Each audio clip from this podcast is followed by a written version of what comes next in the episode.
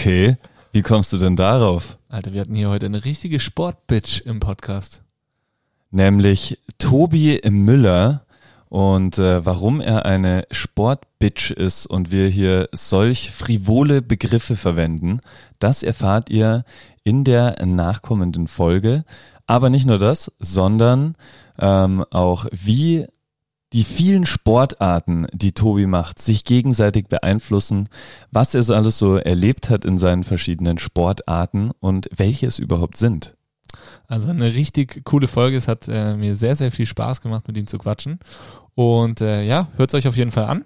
Sagt uns, wie es euch gefallen hat. Teilt die Folge gerne, wenn sie euch gut gefallen hat. Bewertet uns. All das, was wir sonst auch immer sagen. Und äh, jetzt eine kleine Premiere, nämlich Werbung.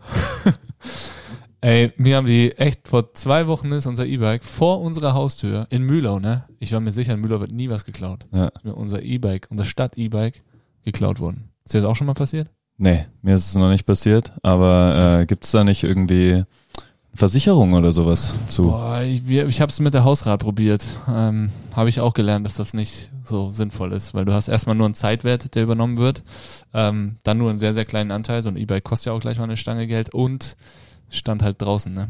Nicht bei mir in der Wohnung. Das ist ein bisschen das Problem. Aber ich habe jetzt äh, von einer Firma gehört, und zwar nennt die sich Bigmo und die versichern Bikes, Ausrüstung zum einen gegen Diebstahl, aber auch, und da kommst du jetzt ins Spiel, David, gegen Unfallschäden. Du bist ja jetzt auch unter die Biker gegangen, also sollte dir deine neue Karre nächstes Jahr aus irgendeinem Grund, Fahrfehler oder sonst irgendwas kaputt gehen, könntest du, solltest du jetzt eine Bigmo-Versicherung abschließen und das Ding ist versichert. Aha, das klingt ja äh, sehr, sehr spannend. Vor allem ähm, möchte ich ja auch mein Bike-Game ein bisschen vorantreiben und da äh, schadet natürlich so die Angst vor einem Unfall. Ja, das stimmt.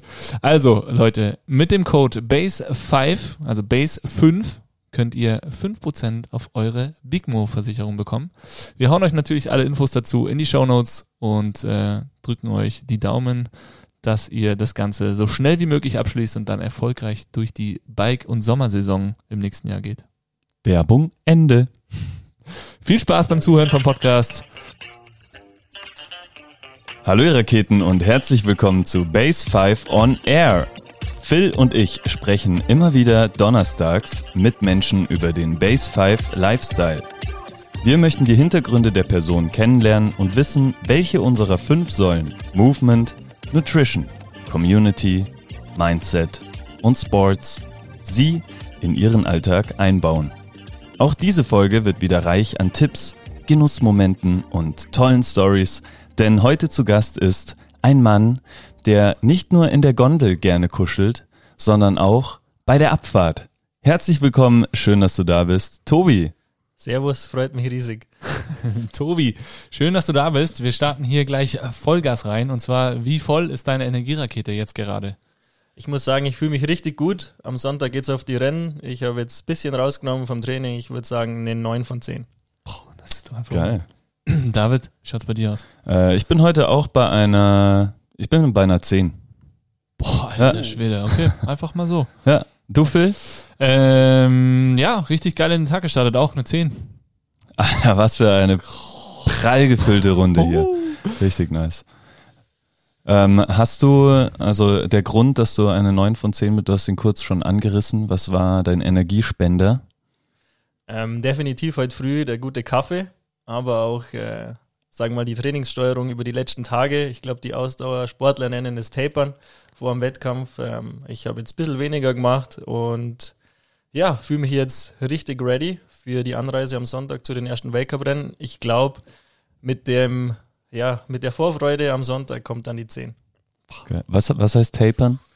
Äh, ich glaube, äh, wenn man ein bisschen vor dem Wettkampf rausnimmt, dass man voller Energie in den Wettkampf startet. Also man hat gut trainiert, dann nimmt man ein bisschen raus, macht keine so großen Umfänge mehr und äh, ist dann ready für den Wettkampf. Also man, man sagt so, äh, jetzt habe ich mich getapert oder Ich bin gerade mitten im Tapern. Ja, ich bin beim Tapern. Das kriegen wir noch raus. hm, okay. Bist du auch gerade im Tapern? Ähm, ich wurde heute getapert, ja. mein, Okay, so viel zu deinem Morning. man, äh, weiß ich nicht, ob man das so sagen kann oder ob das irgendwelche zweideutigen. Äh, Keine Ahnung. nee, ich habe äh, heute früh mein erstes Türchen vom Adventskalender aufgemacht. Hat mir äh, die Alana ähm, einen gemacht. Und äh, da war drin ein Nutella-Glas. und dann habe ich heute früh richtig schön Nutella-Brot gefrühstückt. Ah, mit Butter oder ohne Butter? Mit. Okay. Richtig dick. So, dass man den Zahnabdruck sieht in beiden. Ja, in beidem. Ah, okay, krass. Ja. Wow.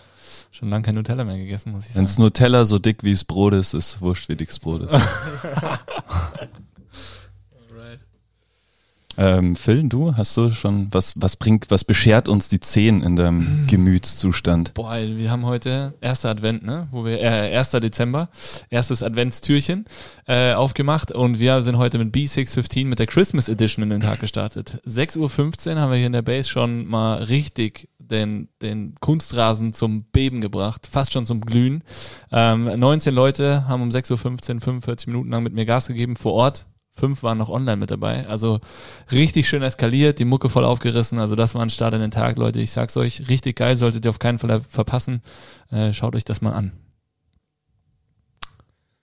Auf jeden Fall. Bist du auch mal dabei, David? Ich werde auch mal dabei sein. Ja. Heute habe ich äh, stattdessen ein Nutella-Brot gegessen. Sehr schön.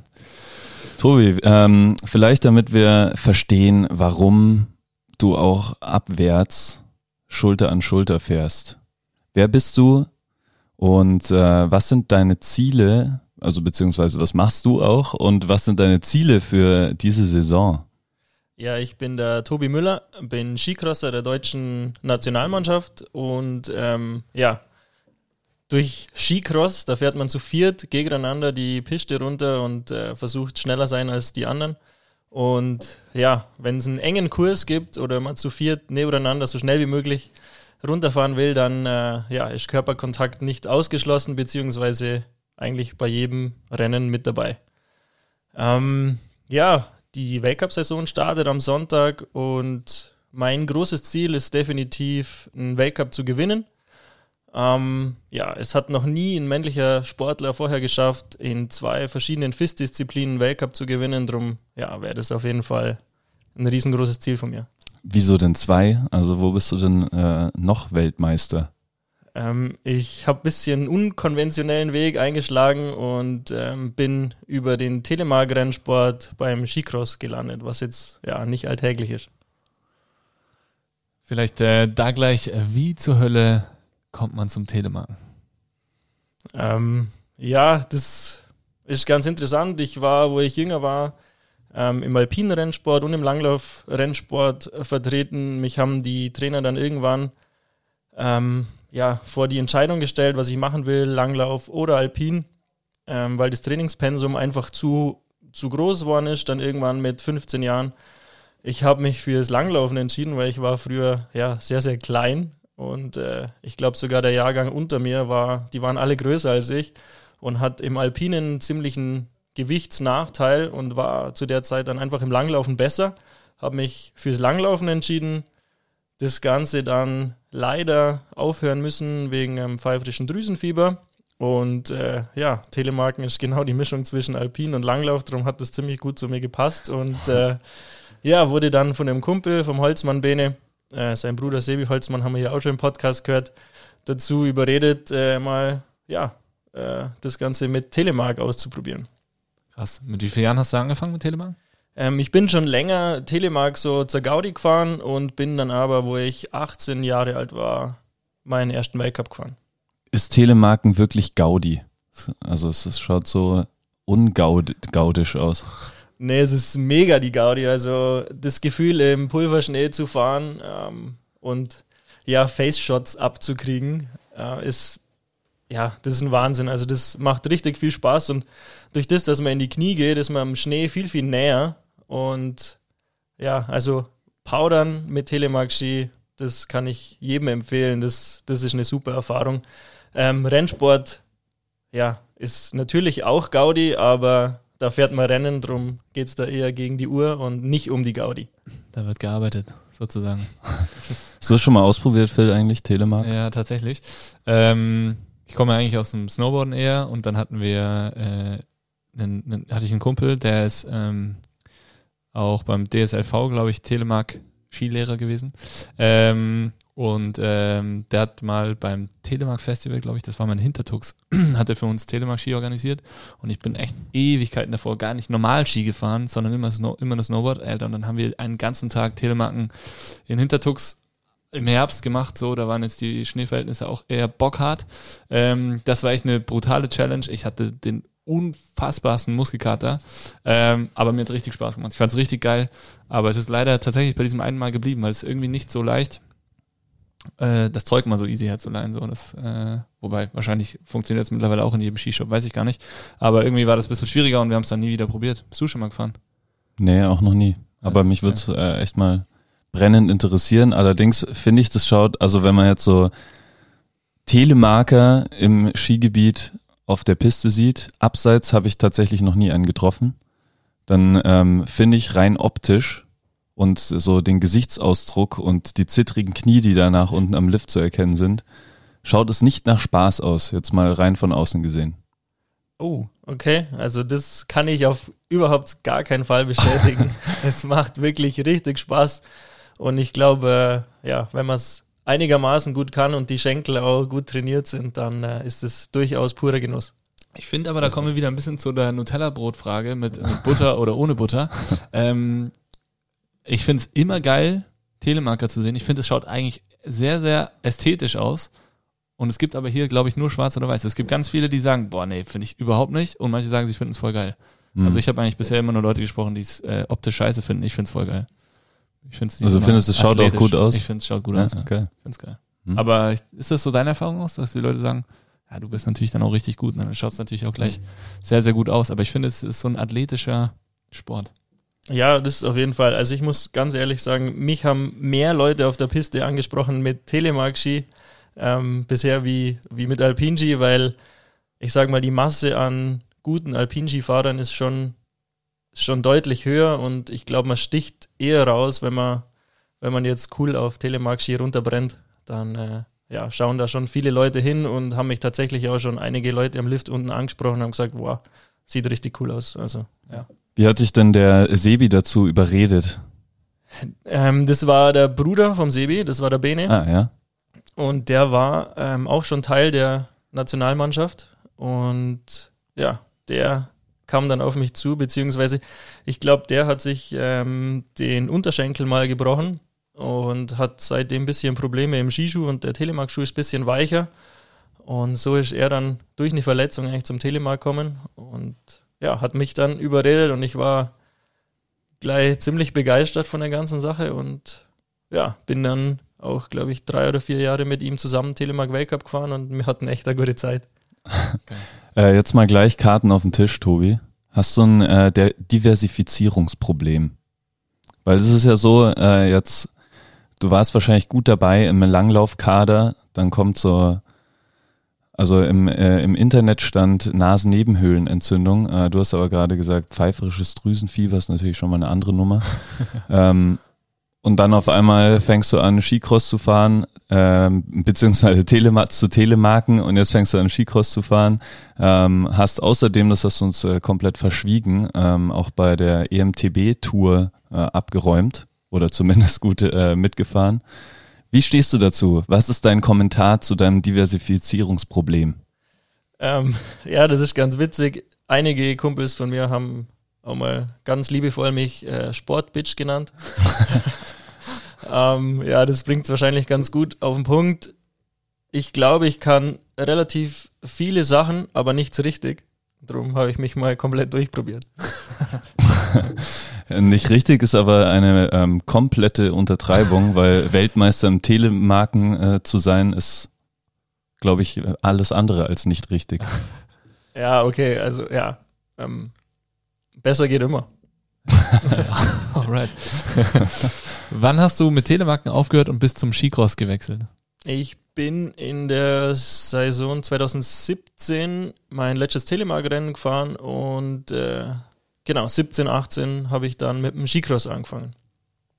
17, 18. Vielleicht dazu ähm, ein, ein kurzes Zitat aus der FAZ. Ähm, da haben wir einen Bericht von dir gelesen und äh, das Zitat lautet, Er war einer der besten Telemarker der Welt und trotzdem, er gab all das auf, fing wieder bei Null an, im Skicross. Der Grund dafür lautete Olympia. Hat Unser- sich das gelohnt? Ganz kurz, Gänsehaut? Kriegst du Gänsehaut eigentlich? Wenn du selber sowas hörst über dich? Mm, Nicht wirklich, ehrlich gesagt. Okay, ich finde, das, klingt äh, schon richtig nice. Sowas über sich selber liest, aber vielleicht ist es auch, wenn man es über einen, jemand anderen liest, der einem gegenüber sitzt, auch nochmal was anderes. Ich finde es äh, schon ein geiles Zitat. Dann ist ja gut, wenn es euch gefällt. Ja, also hat sich's gelohnt? Ähm, ich würd, ich bereue nichts und würde es, denke ich, ähm, ja, auf jeden Fall wieder so machen. Es war für mich tatsächlich ein großer Schritt, weil, ähm, also ich bin Sportsoldat in der Sportfördergruppe in Sonthofen und ähm, ja, war da als Telemarker und wusste, wenn ich jetzt wechsle zu den Skicrossern, ähm, dann muss ich in der ersten Saison so performen, dass ich im nächsten Jahr meinen Platz als Skicrosser habe und nicht mehr als Telemarker. Das heißt, da war schon ja, ein gewisser Druck da und ich war aber auch so weit, dass ich sage, okay, wenn das nicht klappt, wenn ich, wenn ich das nicht schaffe, mir die Kaderkriterien zu erfahren oder da dabei zu bleiben, dass ich meinen eigenen Sportfördergruppenplatz behalte, dann war es das mit Profisport. Ähm, ja, das war schon ein bisschen hopp oder top und bin aber jetzt im Nachhinein relativ froh, dass das äh, ja, so geklappt hat. Ganz kurz, wie lang, ähm, also um nochmal äh, einen Schritt zurückzugeben, wie lang hat es gedauert, wie viele Jahre waren das, dass du mit Telemarken angefangen hast und äh, deinen Weltmeistertitel geholt hast? Ähm, ich war schon sehr, sehr lang Telemark. Da kann ich jetzt ehrlich gesagt das Jahr gar nicht mehr ganz genau, ähm, ganz genau sagen. Mein erster Weltcup war 2011, glaube ich, und mein erster Weltmeistertitel war 2013, Ende der Saison. Genau, das ging eigentlich relativ schnell, bin aber, wie gesagt, schon sehr, sehr lang vorher Telemark gefahren. Und dann äh, der Umstieg in Skicross. Wie lang war es dann quasi von, okay, jetzt fahre ich Skicross und jetzt fahre ich in der Weltmeisterschaft mit? Ähm, also, das war so, ich habe mitten in der Saison, also 2017, äh, mitten in der Saison, habe ich für mich entschieden, okay, ich würde gern die Sportart wechseln, beziehungsweise mein großes Ziel oder ich glaube von sehr, sehr vielen jungen Sportlern ist Olympia das große Ziel. Und äh, wir hatten 2016 in Lillehammer mit ähm, Telemark eigentlich wie ein Testwettkampf, ähm, um uns für die ja, Olympischen Spiele mit Telemark zu qualifizieren. Wenn ähm, 22, glaube ich, hat sich Norwegen oder Oslo beworben, wenn das der Fall gewesen wäre, wenn, wenn die Olympiade nach Oslo kommen wäre, dann wäre Telemark als olympische Sportart dabei gewesen, weil sich äh, seit, glaube ich, seit 22 kann jedes Land, das eine Olympiade ausrichtet, eine Sportart mit, mit in das Programm nehmen. Ähm, jetzt in, in Cortina, die ähm, Italiener haben Skibergsteigen mit dabei und das wäre Telemark gewesen in, in Oslo. Leider, ja, haben wir in Oslo keine Olympiade gesehen und somit war für mich der Traum von Olympia mit Telemark gestorben und ich habe mir dann gesagt, okay, ich würde es gern anders probieren, dass ich ja bei den Olympischen Spielen teilnehmen kann und dann ja, habe ich den Entschluss gefasst und habe gesagt irgendwann mal an einem Sonntagvormittag zu meinem Dad auf dem, auf dem, auf dem Sofa, äh, Papa, ich würde gern Skicross fahren. Und dann hat er gesagt, hä, was, wie? Ich so, ja, ich Du Sportbitch, hat er dann gesagt. ja, das kam nicht vom Papa, aber. ähm, dann hat er erst mal gesagt, ja, okay, und wie und was. Und dann habe ich ihm das so erklärt und ja, dann ging das alles relativ schnell. Ich habe einen, einen Kumpel kontaktiert, der Trainer im ja, deutschen Skicross-Zirkus war. Und der hat dann mit Vorgesetzten geredet und dann ging das alles ziemlich schnell. Und dann haben sie gesagt, ja, ähm, du brauchst noch Punkte, dass du überhaupt Europacup startberechtigt bist. Musstest du da nicht irgendwie mal vorfahren oder so? Mm, Ja, genau. Also ich, ich, die haben zu mir gesagt, ich brauche die Punkte und haben dann gesagt, ja, Ende des, wann ist denn die Telemark-Saison vorbei? Dann habe ich gesagt, ja, das und das Datum. Haben sie gesagt, ja, danach sind noch äh, Rennen in Cervinia, also in Italien, italienische Meisterschaft. Und danach in Schweden sind noch FIS-Rennen. Ähm, die müsstest du dann halt fahren und müsstest dir die Punkte fahren. Und dann habe ich gesagt, ja, okay, äh, kann man mich da mitnehmen oder wer fährt denn dahin? Und dann haben sie gesagt, ja, nee, äh, von ihnen braucht niemand mehr Punkte, ich musste allein hin. Und ich habe mir gedacht so, okay, ähm, wie, wie läuft denn ein Skicross-Rennen ab?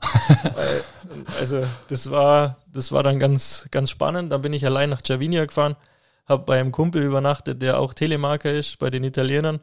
Ähm, bin in das Skigebiet hochgefahren und dann haben sich, glaube ich, alle gedacht, die mit mir an dem Tag zu tun hatten, was ist das denn für ein Trottel? Weil ich so viele doofe Fragen gestellt habe, weil ich halt gar nicht wusste, wie es abläuft. Und äh, ja, wir haben jeder von den vier hat verschiedene Farben. Es gibt äh, rot, grün, blau und gelbe Bibs, dass man, ähm, ja, dass man die Leute besser auseinander kennen kann. Und ich musste erst mal fragen, ja, wer kriegt denn welche Farbe? Und dann habe ich natürlich alle ausgelacht. Weil der, der in der Quali am schnellsten ist aus diesem Heat, kriegt immer rot, dann grün, dann äh, blau und dann gelb. Und ja, ich stand da wie einfach ein Depp. Und hast dann aber Punkte eingefahren, oder? Ja, das lief dann tatsächlich ähm, recht gut und bin dann noch nach Schweden geflogen ähm, mit einem Schweizer Skicrosser zusammen, den ich da in Italien kennengelernt habe. Ich habe dann einfach zu den Schweizern gesagt, ja, äh, Jungs, braucht von euch auch noch jemand Punkte oder hat Bock nach, äh, nach, äh, nach Schweden zu fliegen? Dann hat einer von denen gesagt, ja. Dann haben wir uns das aufteilt, einer hat das Hotel bucht, einer hat das Mietauto gebucht und dann ja, sind wir da zu zweit mit, äh, mit einem kleinen VW Polo hochgeschossen vom Flughafen und äh, sind da Rennen gefahren. Und zum Glück lief das dann so gut, dass ich mir nicht nur die Europacup-Punkte, sondern sogar die Punkte für die Weltcup-Startberechtigung erfahren habe. Und ja, dann war eigentlich mein viertes oder drittes Skicross-Rennen war dann Weltcup tatsächlich. Wahnsinn. also das geht ja äh, echt Schlag auf Schlag bei dir. Kometenartig. Crazy. Ja, das, das äh, ging relativ schnell. Ich sage mal, die, die Punkte hat man sich gleich mal erfahren, aber wo ich dann die ersten Weltcups gefahren bin, habe ich schon gleich mal gesehen, wo der Bartel der Most holt und äh, hat da ja schon ein bisschen auf den Sack kriegt. Schon. Also war das schon, du fährst ja äh, Telemark letztendlich wirklich allein und da zu viert. Wie war so dieser Wechsel vor allem vom, vom aus dem Startgate raus, alleine fahren, durchs Ziel fahren, zu mit vier Leuten auf eine Piste aufs erste, auf die erste Kurve zu heizen? Ja, das war schon speziell. Also beim, beim Telemark gibt es ein Parallel-Event, da fährt man zu zweit gegeneinander, auch mit dem Startgate. Aber da hat jeder seinen eigenen Riesenslalom und äh, erst unten kommt man dann zusammen und es sind zwei und nicht vier. Also die, die Umstellung war schon, äh, ja, war schon gewaltig. Bisschen von der Anspannung. Also es geht mir immer noch so, dass eine Quali, also wir fahren zuerst eine Quali, da fährt jeder allein durch den Parcours und dann qualifizieren sich nur die besten 32 für die Heats und dann fährt man erst zu viert. Ähm, und es ist nach wie vor so, dass Quali eine andere Anspannung hat, wie wenn man Heats fährt. Und ja, das beim Telemark war das recht ähnlich von der Anspannung, wenn man Mann gegen Mann gefahren ist. Aber ja, jeder hat seinen eigenen Kurs gehabt und äh, war nicht zu viert und hat nicht gekuschelt. okay. Wie, also du hast es schon gesagt, ähm, du hast bei einem Freund übernachtet in äh, Italien, ähm, hast irgendwie bist mit einem Schweizer rübergeflogen. Ähm, wie überschneiden sich da so die, die Freundschaften oder das, das Netzwerk, was du in den einzelnen Sportarten aufgebaut hast? Ja, das ist, die Sportfamilie ist sehr, sehr klein und auch international versteht man sich da richtig gut. Ja, das ist eigentlich sehr familiär. Also es ist eine Familie und hat dann wirklich internationale Freundschaften. Ich habe auch immer noch ähm, gute Freunde in Norwegen aus der Telemark-Zeit und ja, das, das macht einfach nur Spaß und man ist da gemeinsam unterwegs und ja, hat, hat wirklich gute Freundschaften international und hat ja gemeinsam eine super Zeit. Natürlich, wenn man Rennen fährt, dann, dann schaut das anders aus. Dann äh, ja, ist man Rivale, aber man ist ja sonst sehr viel unterwegs und da versteht man sich, schon sehr gut und spielt einmal zusammen Eishockey und ja, hat eine gute Zeit auf jeden Fall. Ist es eigentlich ähm, also findest du diese Sport, äh, diese Freundschaften sind nur auf den Sport bezogen oder wenn jetzt, wenn du jetzt aufhören würdest und alle deine Freunde auch oder dieser Sport ist nicht mehr möglich, aus welchen Gründen auch immer, werdet, würdet ihr euch trotzdem noch besuchen, weil das ja schon auch eine große Distanz so. Das stimmt, ja, aber ich glaube, das ist unabhängig von, vom Sportler-Dasein. Also natürlich, man, es ist einfacher oder man sieht sich viel mehr, wenn man gemeinsam ähm, internationale Wettkämpfe bestreitet. Aber gerade jetzt in Norwegen auch, ähm, ja, das ist schon eine sehr starke Bindung und da wird oft telefoniert und äh, ja, besucht man sich auch jetzt einfach, auch wenn er nicht mehr Telemark fährt und ich auch nicht mehr Telemark fahre, äh, besucht man sich dann doch. Cool. Wie ist es so sportartübergreifend auch jetzt, ähm, sag ich mal, die, wir hatten gerade der äh, Tyler Walsh war hier, hat hier trainiert mhm. ähm, und wir haben ein bisschen gequatscht, wie das so ist. Ähm, die sind ja quasi, also das amerikanische Nationalteam, das ist ja, denen ist ja völlig wurscht, irgendwie was mit den Skicrossern ist, die sind ja komplett auf sich allein gestellt. Ähm, ist es äh, häufig so, dass der Verband irgendwie seinen Fokus hat auf die eine Sportart und die anderen fallen ein bisschen hinten runter. Weil bei, bei dir war jetzt klar, okay, Nationalmannschaft äh, vom DSV, bei den Telemarkern, jetzt beim Skicross, ähm, das heißt, scheint ja da schon ein bisschen besser äh, zusammenzuspielen. Mm, ja, ja, würde ich, würde ich auf jeden Fall bestätigen. Also wir haben da ja, gerade im Skicross oder eigentlich im, im, ganzen Skisport schon ein sehr, sehr gutes System mit dem Deutschen Skiverband, äh, werden da sehr gut unterstützt. Bei den Amerikanern ist es wirklich so, dass es sehr schwierig ist. Ähm, der Tyler, den du gerade angesprochen hast, und der Christel Bosco, die sind wirklich ähm, wie ganz normale Teammitglieder bei uns im Team dabei. Ähm, die nutzen unsere Trainer, sind immer mit uns dabei, sind auch, also ich habe mit dem Tyler auch in der Vorbereitungszimmer öfter mal geteilt. Die sind wirklich voll integriert bei uns, weil die eben von, ja, von Amerika wenig Unterstützung kriegen. Es gibt noch einen dritten Ami, der ist bei den Österreichern dabei. Und äh, ja, äh, Chris und Tyler eben bei uns und so ist es ein bisschen aufgeteilt, fahren aber ganz normal für Amerika. Das finde ich super spannend, weil ich habe da auch ein bisschen mit den beiden drüber gequatscht, ähm, was ja jetzt so das, das Hirscher-Team gibt. Ähm, glaubst du, es kann sein, dass sich der Skisport generell dahin entwickelt, dass man wie so Formel 1 Rennstelle bekommt und gar nicht mehr das Ganze so verbandsmäßig äh, geordnet ist? Ähm, ja, ich glaube, wenn man Marcel kennt und auch seine Verbundenheit zum Motorsport, dann ist es irgendwo wahrscheinlich sein, sein großes Ziel. Ähm, ja, ich, ich bin neugierig, es könnte eine Chance für den Skisport sein, aber dass es so weit kommt, äh, ja, da, da machen wir nur oft Brotzeit, glaube ich. ähm, ja, ich glaube, das dauert, wenn, wenn, wenn das wirklich kommt, dann dauert es sicher noch eine Weile und ähm, ja, schauen wir mal, ob sich, ob sich das durchsetzt oder, oder wie sich es entwickelt. Aber ich glaube, ähm, durchaus spannende Geschichte. Ja. Ähm, es stand ja auch in einem, in einem Zitat von FAZ, ähm, dass du wieder bei Null angefangen hast. Ist es wirklich so, dass man vom Telemarken zum Skicross geht und man startet komplett bei Null? Oder ist so dieses Skigefühl sehr ähnlich oder sehr unterschiedlich? Ähm, also es stimmt zum einen, weil man hat äh, null Freestyle-Punkte, also man hat ja kein einziges Rennen gefahren, man ja, beantragt da den, die Race Card oder den FIS-Code ähm, ja, und startet dann neu in diese Sportart und fängt wirklich komplett bei Null an, was, was auf dem Papier steht. Ich glaube, durch die ja, Vielseitigkeit oder die vielen Sachen, die ich schon gemacht habe, sportlich, ähm, profitiere ich da sehr davon, weil das ganze Skicross-Thema ist sehr vielseitig. Ähm, auch im Training ist es sehr vielseitig. Ähm, ja, ich glaube, da profitiere ich schon oder kann ich viel aus anderen Sportarten mitnehmen. Aber ja, bei den Punkten oder auf dem Papier startet man natürlich mit null, beziehungsweise musste ich ja auch erstmal nach Schweden und Italien, um mir Punkte zu erfahren, dass ich überhaupt startberechtigt in Europacup oder Weltcup-Rennen bin. Und äh, Olympia, wie war das, wie war das für dich, dieser olympische Gedanke? Du hast ihn vorhin schon angesprochen, irgendwie der Wechsel ja auch wegen, wegen Olympia. Ähm, wann, wann fing das so bei dir an? Kannst du dich da zurückerinnern, wenn du zum ersten Mal so über Olympia nachgedacht hast? Ist das so ein, so ein Ding, was so in Kindertagen entsteht? Ja, ich glaube, das ist bei also ich kann nur für mich sprechen, aber ich glaube, das ist bei, bei sehr, sehr vielen Sportlern so. Bei mir war es auf jeden Fall, ja, irgendwo, als, als kleiner Junge sitzt man vor dem Fernseher und hat da Idole von früher und schaut denen zu und denkt sich, wow, das, das ist so groß, das ist die, das ist die Weltelite, da will ich mal mitmachen oder das ist mein großes Ziel, das ja, irgendwann, irgendwann mal da zu stehen. Das ist natürlich als Kind kann man das, glaube ich, noch nicht ganz realisieren, wie viel Aufwand das ist, wie viel Glück man auch in seiner Karriere haben muss. Aber ja, man sitzt mit leuchtenden Augen vor dem, vor Fernsehen und sagt, da will ich mal sein. Und ja, so war es bei mir auf jeden Fall auch. Wie war das Gefühl, dann dort am Start zu stehen? Ähm, kalt. Ja. nee, es war, es war wirklich richtig kalt in, in China letztes Jahr. Ähm, ja, es war mein großes Ziel, dabei zu sein und wir sind ein sehr, sehr starkes Jungsteam und war alles andere als äh, selbstverständlich, dass ich unter den besten vier deutschen Skicrossern bin. Ähm, habe das geschafft und war da super, super happy.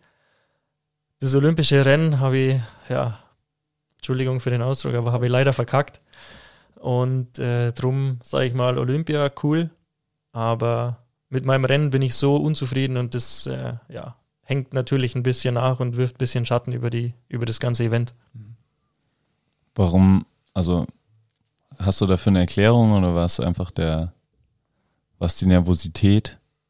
Das würde ich, glaube ich, nicht sagen. Ich habe, ähm, bei uns ist sehr, sehr entscheidend auch der Start. Und äh, den Start, mit dem bin ich überhaupt nicht warm worden von Anfang an und habe das dann leider, leider auch im Rennen nicht so umsetzen können, wie ich mir das vorstelle. Und ähm, ja, war dann nach dem Start gleich mal auf vier, was nicht so die perfekte Ausgangsposition ist. Und habe dann eigentlich ja, das ganz gut drauf und danach habe noch einen überholt und war eigentlich drauf und dran, von vier auf zwei zu fahren. Ähm, habe dann aber da mir eigentlich beim Überholen selber das Rennen ein bisschen versaut und war dann zwar Dritter, hat aber keine Chance mehr nach vorne. Also ja, es war bisschen Pech, bisschen unglücklich für mich auch und vielleicht taktisch auch nicht ganz, ganz super gemacht. Gibt es eine zweite Chance? Du meinst noch, eine, noch mal Olympische Spiele? Mhm. Ähm, ja, der, der Plan wäre es. Also ich, ich war mir nicht, nicht ganz sicher. Ich habe eigentlich, wo ich gewechselt habe, gesagt, ja, ich will zu Olympia und 22 ähm, ist so das Ziel. Habe dann aber in China bei der Schlussfeier, ähm, war für mich so ein Schlüsselmoment. Da war der Ausblick auf Cortina und man hat so die Dolomiten gesehen und äh, ja, das war, das hat was bewegt in mich und dann habe ich gesagt, okay, ich würde nur gern vier Jahre machen und hoffentlich dann auch einer der besten vier deutschen Skicrosser zu sein, die, die das Privileg haben, mitzufahren und äh, das dann so ein bisschen als Karriereabschluss oder Karriereende zu sehen. Ah, da sind wir gespannt. Ja, ich auch. Oder vielleicht ist es ja nicht der Skicross, sondern eine ganz andere Disziplin, nochmal, in der du ähm, deinen Weltmeistertitel holst. Ah, da bin ich mir ziemlich sicher, dass ich jetzt nicht mehr Sportart wechsle. Also das war, das war genug. Sommerolympiade. Sprint, 100 Meter Sprint habe. Oh ja, ich glaube, da, da würde ich wenig Geld verdienen. Ähm, du hast vorher gesagt, dass jedes Land ähm, sich einen Sport dazu ähm, suchen kann, quasi. Äh, das wusste ich gar nicht. Aber äh, mich würde interessieren, welchen Sport, Phil, würdest du, ähm, wenn du jetzt da irgendwie Einfluss hättest äh, und das in Österreich die Olympiade wäre, welchen würdest du dazu holen? Boah, Egal ob Sommer oder Winter. Egal ob Sommer oder Winter. Boah, finde ich richtig Oder du, Tobi? Ich glaube, Sommer würde ich äh, Mountainbike Enduro. Gibt's nicht, ne? Nee, das gibt's nee, nicht. Nur Cross Country. Ist, glaube ich, ich schwierig umzusetzen, aber Ja. sehr coole Sportart, ja. Fände ich geil. Finde ich aber, ja, sau schwierig umzusetzen, aber fände ich mega geil. Tobi, was äh, würdest du? Also Skicross zählt nicht, ist das schon? Okay, das ist, das ist wirklich schwierig, aber ich glaube, ich würde äh, ähnlich wie der Phil, aber ich würde Downhill sagen. Das ist, glaube ich, ein bisschen einfacher umzusetzen und ist nicht olympisch und das finde ich sehr schade. Ähm, finde ich eine super coole Sportart und schaue ich auch sehr, sehr gern an, wie die, wie die Jungs sich da ähm, die Downhill-Strecken runterhauen. Ja, mega geil. Wir waren dieses Jahr in Val di Sole, Cross Country und Downhill. Äh, das war schon crazy, sich anzuschauen. Also ich fand beides krass. Also Cross Country habe ich schon lange nicht mehr live gesehen. Das war ja völlig gestört auch, was die sich da runterfeuern mit ihren 120 Millimetern Federweg, wenn überhaupt. Ähm, und dann aber Downhill war völlig gestört. Vier Minuten. Vier Minuten war Siegerzeit. Ja, das das war ist- ewig. ja. Unfassbar. Also komplett gestört. Ähm, David, hast du einen Wunsch? Ich würde Skiballett wieder. Ah ja, ja. Ja, ja, uh, gut, sehr guter Punkt, ja, ja. ist cool. Geil. Dann habe ich jetzt auch wieder ein paar Videos gesehen. Das ist schon crazy. Das wäre Ja. auch genau dein Ding eigentlich. Das Da kannst du wäre, auch ich würde das so gern. Ich habe es ein paar Mal probiert tatsächlich, aber es ist so ein bisschen gescheitert an der Idee, wie das irgendwie ähm, einfach gescheitert. funktionieren kann. Ich habe also ich habe es ohne Stöcke versucht mal, so ein bisschen so ein quasi so Freestyle Ballett.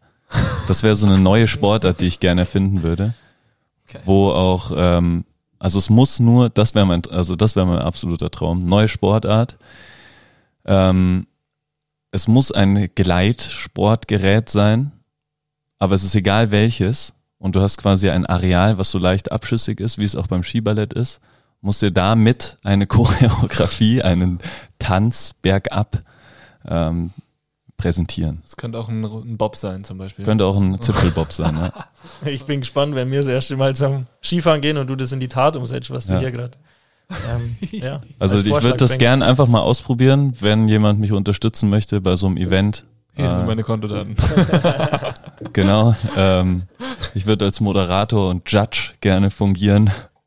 Und, äh, Und dann Athlet. Hier, Tobias Müller mit seiner Zipfel-Bob-Performance. Shit. Okay, ja, das muss ich erst mal wirken. Auf lassen. einen Beat von Gigi D'Agostino. Ja, das, das auf jeden Fall. ja. ja, bist du ähm, Gigi Ja, auf D'Agostino-Fan? jeden Fall. nice. Hörst du eigentlich äh, so für Trainings oder zur äh, Vorbereitung äh, Musik? Ähm, ja, auf jeden Fall. Und da ist, äh, ja, Gigi darf natürlich nicht fehlen in einer Pre-Race-Playlist. Echt, oder? Ja, geil. Wow. Was, was, also kannst du da vielleicht nochmal, kannst du so deine Top 3 Tracks zum äh, Hypen aufs Rennen? Boah, das ist schwierig zu sagen. Das ist ein bisschen unterschiedlich von Rennen zu Rennen und von Mut zu Mut. Ähm, ja, aber Gigi, Gigi ähm, und dann Welcher Track von Gigi? Eigentlich komplett querbeet, aber dann auf Spotify Radio und alles, was dann. Alles, Ja. was dann in dem Genre kommt. Hm, Also in der Eurodance-Schiene oder, ja. Nee, Ich weiß nicht ehrlich gesagt gar nicht genau, wie man es betitelt. 90s Techno. Ja, das, das ist auf jeden Fall ganz hoch im Kurs. 90s ist gut.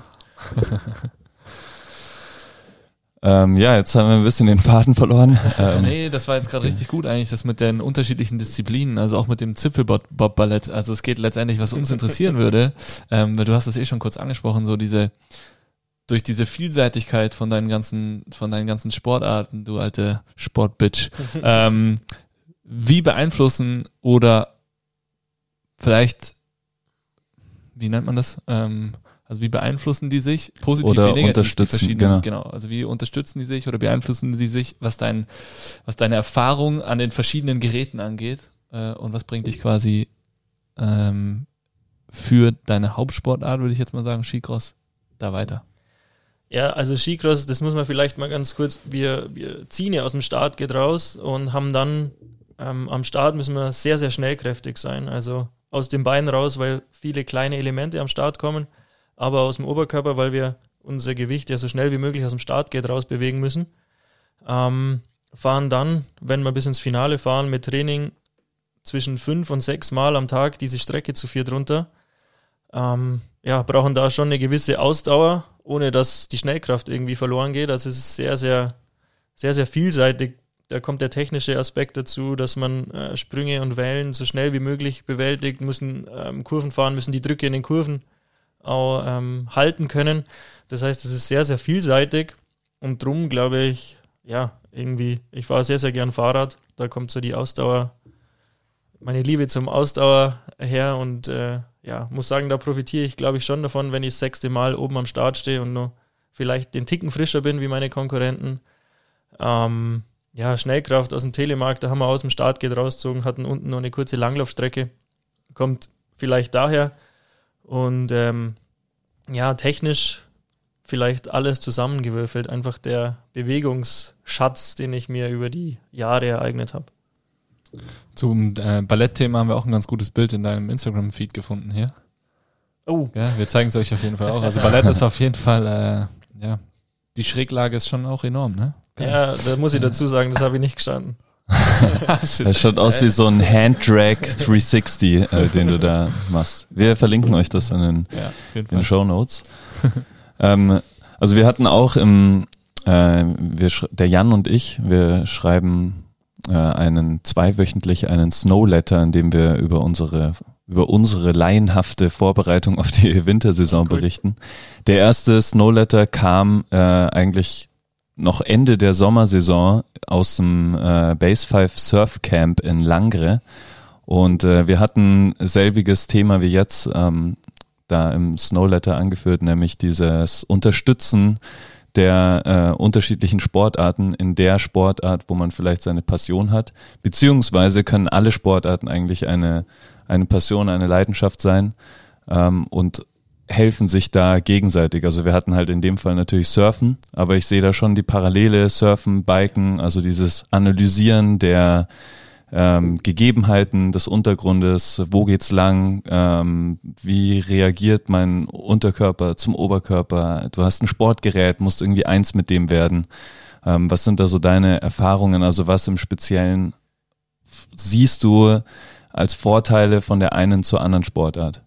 Da gehe ich voll und ganz mit und bin da auch selber sehr begeistert und äh, gerade auch das Erlernen von neuen Sachen, glaube ich, äh, ist da sehr, sehr wichtig, ähm, dass man sich schneller auf Gegebenheiten anpasst, wie du gerade erwähnst. Und für mich ist da Biken ganz, ganz wichtig, weil wenn ich irgendwo einen Trail runterballer, dann ist es für mich, sind es wie eigentlich wie, wie ganz viele natürliche Skicross-Elemente. Ähm, ich muss Sprünge in die Landung kommen und dabei schauen, so flach wie möglich, aber trotzdem den Sprung in die Landung zu senden. Ähm, ich habe viele Sachen Wurzeln, wo ich mich leicht machen muss drüber. Ähm, habe Wellen dabei, wo ich das Vorderrad leicht mache und beim Hinterrad reinpush, dass ich schnell bin. Ich habe viele Kurven dabei, viele Anliegerkurven. Ähm, bei gebauten Trails, das haben wir im Skicross auch. Also das, die Parallele ist für mich sehr, sehr wichtig und ähm, ja, baue ich auch so viel wie möglich in mein Sommertraining mit ein. Ich habe seit heuer ein E-Bike und äh, ja, da kann, das, kann man das noch besser mit einbauen. Ähm, wie, also zwei, zwei Elemente, die ich jetzt hier fragen will.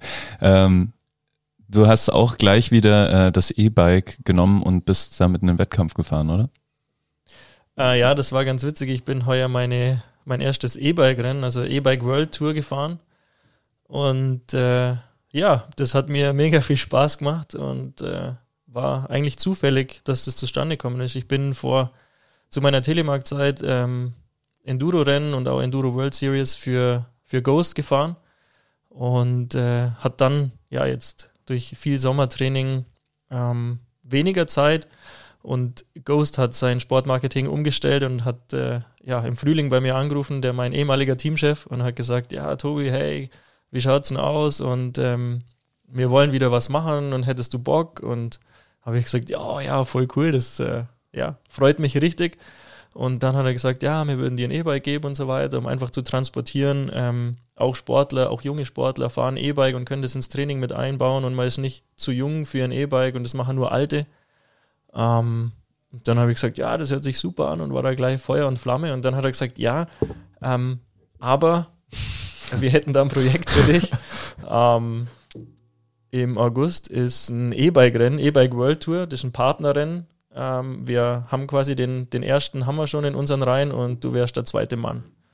Und dann äh, habe ich so nachgefragt, ja, was macht man denn dann so? Ja, und so und so läuft das ab. Und dann habe ich mir gedacht, ja, das hört sich ja cool an. Und ähm, ja, haben dann aber gar nicht so viel Worte drüber verloren. Und äh, ich habe gesagt, ja, wenn es terminlich reinpasst, dann habe ich da richtig viel Lust und würde gern mitfahren. Und habe dann aber gesagt, ich bin noch nie auf dem E-Bike gesessen, ähm, ob sie mir mal eins zukommen lassen. Dann haben sie mir eins zukommen lassen, ich da umeinander probiert, dann mich informiert, was muss ich denn da überhaupt machen und dann kam schon so raus, ja, technische Uphills sind da auch viel dabei.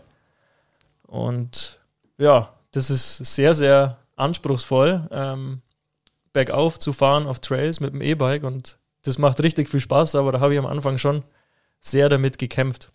Und ja, im August sind wir dann E-Bike World Tour gefahren als Team. Crazy, aber auch wirklich keine halben Sachen, ne? Ja. so, es ist immer so ein World Es Tour, muss immer World die World Tour sein. das ist auch geil. Ja, ich glaube, also das, es gibt im E-Bike-Sport verschiedene World Cup, World Tour Sachen und äh, ja, das war jetzt eins davon. War ein Partnerrennen. Ähm, ja, das kann man sich jetzt nicht so vorstellen wie vielleicht auf anderen, auf anderen Niveaus. Äh, ja, jetzt ein, ein Weltcup oder so. Ja. Würdest du sagen, du rutscht in solche Sachen einfach immer rein oder? Kann da gar nichts für. Oder hast du da schon noch, also bist du von deiner Persönlichkeit her so, dass wenn du eine Chance siehst, so, du sie direkt ergreifst? Ähm, Ich finde, wenn man die Worte Sport, Bitch und in irgendwelche Sachen reinrutschen verwendet in einem Satz, dann ist es ein bisschen gefährlich. Aber, Was hast du jetzt gesagt? Aber ja, ich glaube, ich bin da schon sehr aufgeschlossen für solche Sachen und mir macht es sehr viel Spaß. Und was ich heuer gemerkt habe, das war in Anführungsstrichen nur jetzt ein Fahrradrennen, aber die Nervosität, die Anspannung an der Startlinie, das ist schon cool. Da, da kribbelt's und man fühlt sich da einfach ja ganz anders, wie wenn man jetzt mit seinen Kumpels zum Fahrradfahren geht. Und ich versuche auch, ehrlich gesagt, auf nächstes Jahr das wieder ein bisschen in meinen Trainingsalltag einzubauen oder vielleicht das ein oder andere Enduro-Rennen zu fahren, weil über den Sommer diese Wettkampfspannung zu halten, muss ich sagen, tut mir schon gut und äh, ja, das macht mir einfach Bock finde es richtig schön zu hören, dass da so einfach diese Vielseitigkeit dich auch da in den, in den Zielsportarten einfach besser macht und dass du davon überzeugt bist. Der Sebi, Holzmann Sebi, äh, die Allgäuer Connection war ja auch schon hier mal so ein zwei Wochen Trainingscamp. Das war auch ihm ganz, ganz wichtig, sein Bike da zu haben, immer wieder Arzt Trail zu ballern und so weiter. Ähm, war auch ein bisschen mit dem E-Bike unterwegs und ähm, ja, ich finde das eigentlich, ich finde es mega geil, weil man mal irgendwie so diese Parallelen ja sieht, wenn man sich so einen, einen, einen geilen Trail runterschmeißt oder eben dann auch hoch. Ich weiß nicht, ich habe jetzt, jetzt schon so oft gehört, dass es bergauf so geil ist mit dem E-Bike. Ich glaube, wir müssen das dann auch bald mal wirklich mhm. so probieren auch. Ähm, dass es äh, ja echt mega spannend ist, wie man das dann irgendwie so transportieren kann in die Zielsportart. Ja, auf jeden Fall. Und gerade, glaube ich, die Connection Biken, Skifahren, ähm, das kann man nicht leugnen. Das, ja, das ist, das, das eine bringt fürs andere was und auch Kurven anfahren. Mit dem Sebi zum Beispiel bin ich auch öfter im Sommer beim Biken. Ähm, und ja, tauschen uns da auch ein bisschen aus einfach. Und ich glaube eben, dass das Bewegen im Raum, das schnell auf irgendwelche Verhältnisse zu reagieren, dass, dass uns das in unseren Sportarten, egal ob jetzt Slalom fahren oder Skicross fahren, ähm, schon weiterbringen und das ein sehr, sehr gutes Training ist. Wie, wie lernst du eine Bewegung? Kann, kannst du das beschreiben? Also wenn du jetzt so eine Kurve hast beim, beim Biken, beim Skicross, wo auch immer, wie gehst du dieses Kurvenproblem an? Oh, wenn jetzt äh, einer von meinen Kollegen oder so zuhört, ähm, ich bin nicht so der Kurvengott äh, auf den Skien, ich fahre lieber geradeaus. Ähm, aber ja, beim, beim Skifahren ist ein bisschen, bisschen einfacher, sage ich mal, weil man da ist mal in einem professionellen Umfeld und kriegt da gute Tipps und äh, arbeitet da mit den Trainern einfach zusammen und äh, verbessert sich da stetig. Beim Biken ist es mehr so Selbstinitiative ausprobieren, ähm, vielleicht auch Videos anschauen von, von den Downhillern und, und da ein bisschen was abschauen und dann einfach probieren und hoffen, ja, dass es einen nicht zerlegt, weil das tut immer gleich weh mit dem Fahrrad.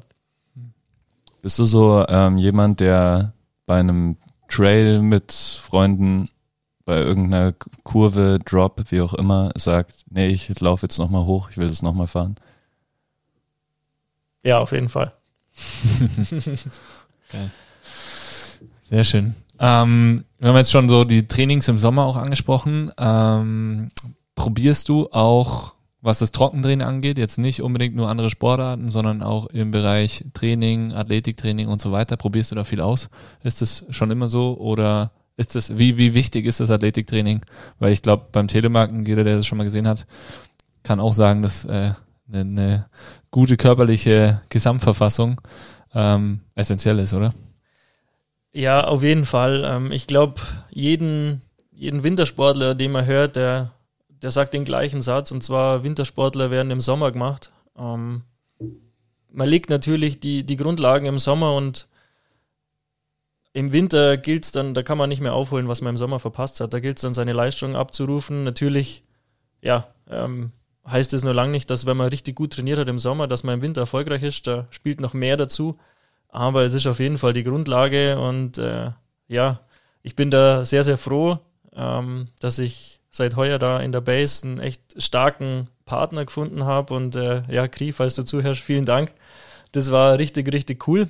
Und ich hatte ich hatte ein bisschen Hüftprobleme oder ich habe äh, ja ein Impingement links und rechts in der Hüfte und beidseits einen äh, Labrum-Einriss. Und man hat da ja, viel probiert mit, mit Ärzten und Spritzen und so weiter. Und man hat mir eigentlich gesagt, ja, der nächste Ausweg ist eine OP. Und das wollte ich für mich aber nicht. Und habe dann ähm, ja, von der Base 5 gehört und habe gesagt, ich will mir das gerne mal anschauen. Und der Kri war der Erste, der gesagt hat, Tobi, vergiss es, wir bringen das mit Training hin und du brauchst keine OP. Und ja, ich bin, ich bin mit einem Riesensmile äh, von dem ersten Treffen hier rausgegangen und habe mir gedacht, boah, cool, das, das ist der erste Ansatz, den ich höre, wo keine OP ist und wo mir wirklich jemand sagt, hey, wir können, wir können das so und so machen, dass es, dass es funktioniert. Und ja, bisher ähm, funktioniert es eigentlich recht gut. Also die Vorbereitung mit meiner Hüfte war, war gut und das schiebe ich jetzt einfach mal auf das gute Sommertraining. Also ja, da vielen, vielen Dank. Mega. Sehr schön. Äh, auch in der Folge mit, mit dem Sebi haben wir über das Material ein bisschen gesprochen. Neuer Ski, neues Leben. Fragezeichen, war so ein bisschen das Thema. Ähm, ich mein, im, im, Biken setzt man sich auf ein anderes Bike, hat man ein anderes Gefühl. Ähm, wie ist es bei dir beim Skifahren? Bist du da konstant? Fährst du immer noch dieselbe Skimarke wie beim Telemarken oder? Ähm, ja, ich glaube, das für uns Skifahrer ist das genau das gleiche Phänomen wie, wie wenn du jetzt auf ein neues Bike sitzt. Ähm, das fühlt man sofort und jeder Ski hat andere Charakteristik. Und ja, das ist ganz interessant. Ich bin zu ähm, meinen ganzen Telemark-Zeiten und meinem ersten Skicross-Jahr ähm, war ich bei Völkel, war jetzt die letzten äh, zwei Wechselzyklen auf Stöckli und habe tatsächlich jetzt im Sommer wieder auf Völkel ähm, gewechselt, also Back to the Roots oder Heimkern oder wie auch immer man das jetzt äh, nennen mag und bin da ja gespannt und voller Vorfreude ähm, auf die Saison. Nice. Das heißt, viele Skitests auch hinter dir und das richtige Material hoffentlich dann gefunden fürs Wochenende oder für nächste Woche. Ja, genau. Also ja, viel, viel testen, viel mit vielen Ski ähm, am Hang gewesen, um die Ski in Schnee zu bringen. Ähm, ja, mit, mit Schliffen rumprobiert, weil man da jetzt nicht so die Erfahrungswerte gehabt hat. Also da, ja, in, auf dem Weg auch nochmal Danke an meinen Servicemann, der hat schon viel Arbeit mit mir gehabt und meinem Skiwechsel, aber ich glaube, das funktioniert gut und bin bin wirklich happy, dass ich wieder zurückgewechselt habe und äh, ja, wie gesagt, fühlt sich an wie Heimkommen ein bisschen. Probierst du neue Ski eigentlich am Ende oder am Anfang der Saison? Mm, immer Ende der Saison. Also man hat ähm, immer zwei Jahre eigentlich Vertrag und da danach, nach dem Weltcup-Finale darf man offiziell testen. Also mit dem Weltcup-Finale enden die Verträge und da danach darf man dann offiziell andere ähm, Ski testen, weil davor steht es ganz klar im Vertrag, dass man nur die Ski des Herstellers, wo man unterschrieben hat, fährt. Und äh, drum geht es eigentlich nur Ende der Saison. Und da ist die Zeit zwar kurz, aber man entscheidet sich am Ende, also nach den Weltcups, äh, hinten raus, nach dem Testen, entscheidet man sich, ob man wechselt oder bleibt. Und hat dann aber natürlich die ganze Vorbereitung, um sich an das Material zu gewöhnen. Ich bin nämlich äh, auf folgendes Phänomen gestoßen dass, also jetzt schon mehrmals, mehrere Saisons, dass ich einen Ski, ähm, wenn ich ihn mitten in der Saison wechsle, fühlt es sich extrem komisch an und ich, meistens taugt es mir überhaupt nicht. So war das jetzt auch bei dem äh, jetzigen Ski. Und dann äh, jetzt bin ich ihn das erste Mal wieder gefahren, dachte mir, oh, ist ja eigentlich ganz geil. Also selber Ski, aber fühlt sich Anfang der Saison irgendwie besser an als Ende der Saison, wenn man so ein wenn man einen Ski die ganze Saison gefahren ist, auf einmal einen anderen fährt, irgendwie, wenn da eine Pause dazwischen ist, ist auf einmal der, den man vorher komisch fand, gut. Mm, ja, auf jeden Fall, weil man hat, man ist so lange raus und lernt quasi die Bewegung im, im neuen Winter wieder, weil man jetzt länger raus war, mit dem neuen Ski und passt sich da, glaube ich, gleich ein bisschen anders an. Und während der Saison, wenn man wechselt, dann weiß man ja ganz genau, ja, wie habe ich es gemacht von der Bewegung oder hat das, hat das im Gefühl und steigt dann am nächsten Tag oder zwei Tage später auf den neuen Ski um und auf einmal ist alles anders. Und ich glaube, das, ja, das ist das Problem oder das Phänomen, das man dann spürt. Ja, glaube ich auch. dann ist ja gut. ähm, Schwierigkeiten vom Training, weil da hatten wir auch mit dem Christel Bosco, mit dem, mit dem Tyler kurz gequatscht. Ähm, was ich ganz spannend fand, jetzt beim, beim Levi-Weltcup von den Mädels, hieß es irgendwie, äh, die fahren auf 90 Prozent Altschnee vom letzten Jahr. 10 Prozent war ein bisschen was von diesem Jahr. Fand ich schon eine brutale Zahl. Also 90 Prozent vom Schnee konservieren über den ganzen Sommer, damit es dann läuft. Ähm, jetzt haben ja alpine Skifahrer, wenn man sich das so anschaut, auf jeden Fall deutlich weniger Bedarf an Schnee, den sie brauchen, um überhaupt ihr, ihr Rennen stattfinden lassen zu können, beziehungsweise überhaupt trainieren zu können wo trainiert er, wie trainiert er und ja, die Schwierigkeiten sind ja wirklich die Masse an Schnee wahrscheinlich, die er braucht, oder? Ja, das, äh, das stimmt auf jeden Fall. Also wir haben eigentlich in der Vorbereitung ähm, einen relativ ja, gleichen Ablauf, wenn es normal läuft. Heuer war es jetzt ein bisschen anders, aber wir haben normalerweise ähm, einen Kurs in Sasfe ähm, in der Schweiz, wo, wo die Schweizer sehr aktiv sind und dann kommen, das ist so der erste Kurs, der in der Vorbereitung steht, dann kommen eigentlich alle Nationen in die Schweiz. Also dann, dann treffen sich alle in der Schweiz, auch Kanada, ähm, die sind zu irgendwelchen, oder die sind im, eigentlich immer im Oktober sind die, sind die in Sasfe. Ähm, dann bauen wir einen Kurs am Stelvio und äh, wenn es am Stelvio dann nicht mehr geht, dann geht man ins Pitztal. Und zwischendrin sind wir noch in der Skihalle irgendwann äh, in Neuss und äh, nur zum Starttraining. Also das ist so ein bisschen fixer, geregelter Ablauf weil wir natürlich da trainieren müssen, wo die, wo die Kurse stehen. Und ähm, ja, das, das ist so mehr oder weniger vorgegeben und alle Nationen reisen dann dahin, wo die Kurse stehen. Ne? Genau. Wird da schon dann irgendwie vorgebaut im Sommer oder sowas, sodass man wirklich sagt, okay, da, da braucht es gar nicht so viel Schnee oder habt ihr, weiß nicht, die, die Freeskier zum Beispiel sind hier oben in Seefeld auf einem, auf einem fetten Airbag, äh, rutschen da über die Matten runter. Gibt es da auch Möglichkeiten für euch oder nur fürs Starttraining? Ja, eigentlich, eigentlich nur fürs Starttraining. Also auf der Reiteralm, ähm, die haben eine Sommerstartanlage auf Matten. Also es sind wirklich aus Dreck ähm, Hügel gebaut oder sechs verschiedene Startgeraden mit einem verschiebbaren Startgate.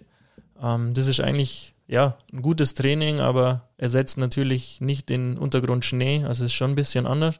Und die haben auch ähm, an ihrem Starthaus im Winterstart haben die aus Dreck oder eigentlich einen kompletten Skicross aus Dreck gebaut, dass man nicht so viel Schnee braucht. Ähm, das ist natürlich ein Vorteil, dass man schnell fahren kann, aber man hat auch den Nachteil, dass es eigentlich immer gleich ist. Also man hat, wenn Hügel drin sind, natürlich nicht die Möglichkeit, mal irgendwie was breiter zu machen oder was anders zu machen, sondern das ist dann von, von der Natur so vorgegeben und äh, dann muss man muss man es im Winter auch so bauen. Ich glaube, die haben einen Start, also die haben zwei Startgeraden aus Dreck ähm, vorgebaut und eine haben sie jetzt platt gemacht, gerade für den Weltcup, dass man da halt einfach ein bisschen mehr variieren kann. Aber sonst, ja, ist es sehr, sehr schwierig. Krass. Redet ihr ähm, so untereinander oder ist es ein Thema über die ähm, klimatischen Bedingungen und die Situation? Also beeinflusst es euch? Macht euch das Angst oder ähm, wie ist das ein Thema bei euch? Ja, das ist natürlich ein sehr, sehr großes Thema. Ich glaube, ja, das, das ging jetzt zu weit, aber wenn man, wenn man sich das anschaut, ähm, die Erderwärmung, was da gerade abgeht und was eigentlich die Klimaziele sind, ähm, ja, würde jetzt hier im Podcast, glaube ich, zu weit gehen, aber wir machen uns da natürlich Gedanken und jetzt gerade heuer, äh, wir haben es angesprochen, in Sasfe steht eigentlich immer ein Kurs und äh, der Lift, wo der Kurs steht, ist heuer gar nicht in Betrieb genommen worden. Ähm, also wir spüren das schon und gerade letzte Saison, weil ein schlechter Winter war, haben wir in der Vorbereitung, äh, ja, dann müssen wir schon mehr schauen oder flexibler sein und, und sagen, ja, wir müssen jetzt kurzfristig nur nach Norwegen oder ähm, ja, wir bauen jetzt am Stelvio mit bisschen weniger Schneekurse. Also es, es betrifft uns auf jeden Fall und ähm, ja, durch das kommen wir da auch nicht drum rum, drüber zu reden.